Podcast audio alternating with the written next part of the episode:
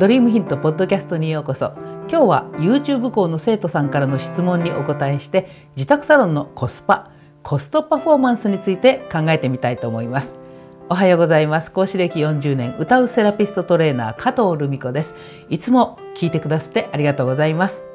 この番組では日々のスクールでの出来事や生徒さんとの話題の中から個人でサロンを経営する開業セラピストさんが本当に稼げるようになるためのヒントをお届けします。ということで今日は YouTube 校の動画への質問にお答えして自宅サロンのコスパコストパフォーマンスについて考えてみたいと思います。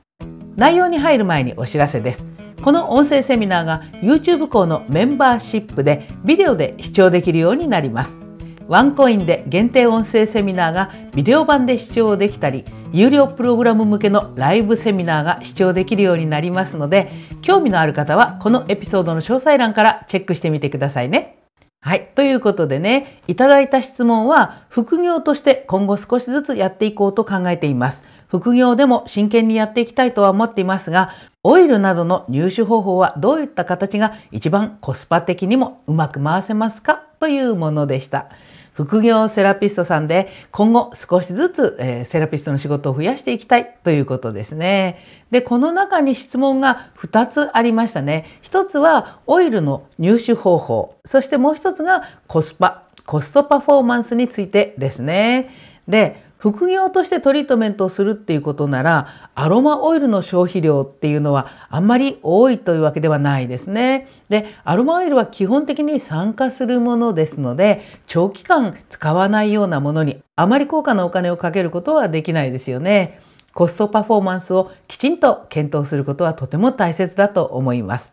ではまず順番に1つ目の質問からお答えしていこうと思いますね。まずオイルの入手方法についてですけれども最初はねあのオイルについて勉強をしたスクールやそれから教会のおすすめのオイルっていうのがあると思うんですね。だからその辺りから試しに使ってみることから始めてはどうでしょうか。で私自身はね最初のリンパの技術は水性のジェルを使っていたので実際にアロマを扱っている生徒さんからもアロマは薬理効果がすごく強いので正しい使い方をしないと危険ですっていうことを聞いていたので あの香りがいい香りはすごい好きなんだけれども興味もあったけどね10年以上中途半端なやり方は絶対ダメと思ってね一切手出しをしてこなかったんですねそして2015年にリメディアルを勉強した時に初めてアロマを使ってそれ以来もうアロマ大好きになりましたね。アロマボックスの蓋を開けた瞬間もう何十本ものオイルがねうわーっとこう合わさって香るあの香りを嗅いでる時本当に幸せですよね。で私は、えー、どういうオイル使ってるかっていうと協会提携のねオーストラリアの e コンセプションというメーカーのオイルを使っています。でオイルメーカーって本当にたくさんありますよね。私が使ってる e コンセプションのオイルは香りがあんまり濃すぎず癖がないのでねディープなアロマ使いの人にはちょっと物足りないって言われるかもしれないんですが私みたいなねアロマ初心者にとってはとても使いやすいオイルでした。で同じアロマでもイギリスではリラクゼーションが目的だしフランスではメディカルアロマとして医薬品扱いになりますよね。でこんな風にねあのいろんな使い方があるんだけれども日本だとほぼ雑貨扱いですよね。で下手すると100均にも置いてあったりしますよね。でネットでアロマオイルって検索をするともう山ほど出てきますね。ショップもそうだし、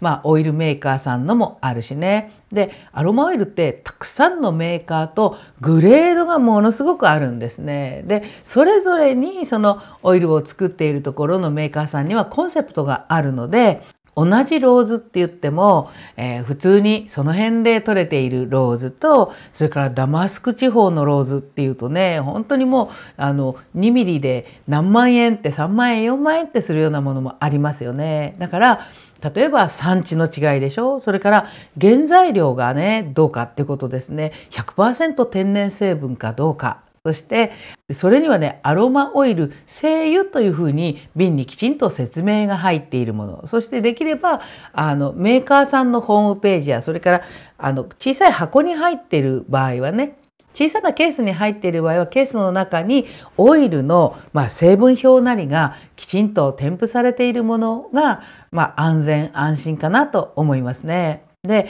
雑貨店とか100均などでねめちゃくちゃ安いオイル時々あるじゃないですか。であまりにも安すぎるものっていうのは合成の香料やまたアルコールが含まれていることもあるんですね。であとはね完全契約農場で無農薬で生産されたオーガニックを使ってますオーガニックオイルですってね歌ってるメーカーさんもありますよねただこれはね確かに一般に出回っているオイルよりも例えば農薬とかが使われていないっていうことで安全性はより高いかもしれないんですがただこれはとても高価なんですよね。また産地やね採取した季節によってもね全然違うんですよ。雨季と寒季では植物に含まれている水分が変わるので同じ香りでも薄かったり濃かったりってね全く変わってくるんですよね。で香りの傾向や濃さはやっぱり微妙にその時々で違ってくるので金額もねその時期によって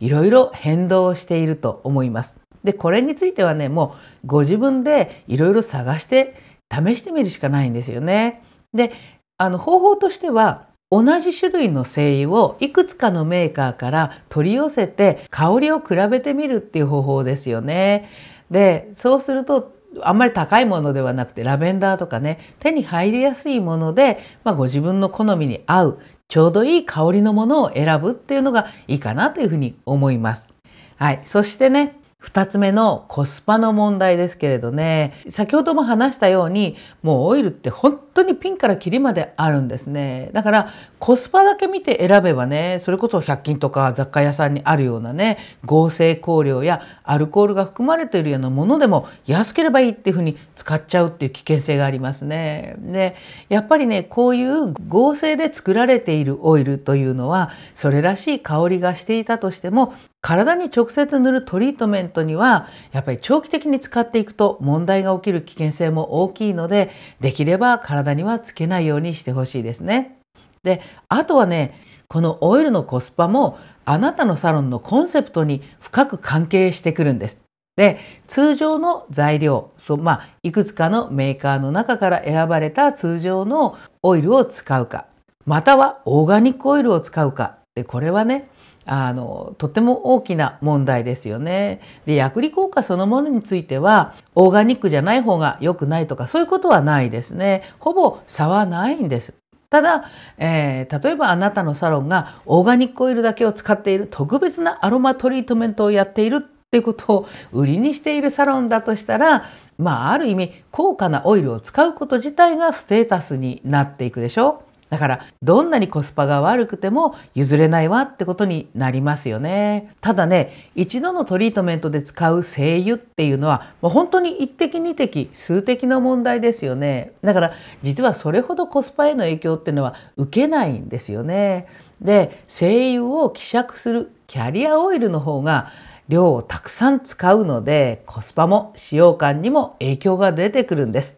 私も以前経験があったんだけれどもトリートメント後にね体や足の裏がいつまでもなんかオイルのベタベタ感が残ってしまってお風呂で一生懸命石鹸でねゴシゴシしたんだけれども3日ぐらいそのベタベタ感が取れなかったことがあるんですよね。うん、だからもうあのサロンには行かないって決めたんですね。で生徒さんでもねスクールで使ってるオイルの方がいいってことは分かってるけれどもやっぱりトリートメントの料金が安いから材料費にそんなにかけられないんですって人もあるんですよね。で逆にそれでもやっぱりこっちを使いますっていう人もいるのね。だから結局ね最終的な判断はコスパよりはサロンのコンセプトなんじゃないかなというふうに思います。あなたのサロンが何を大事にして何をお客様に提供しているのかによって選んでもらえばいいと思うんですよ。ということで今日も最後まで聞いていただいてありがとうございました。私たちのポッドキャストではこんな風に個人でサロンを経営する開業セラピストさんが本当に稼げるヒントをお届けしています。今後も私と劉先生が毎週1回ずつ交代で配信していきますのでスタンド FM の方でもぜひフォローしておいてくださいね。それではまた次の放送でお会いしましょう。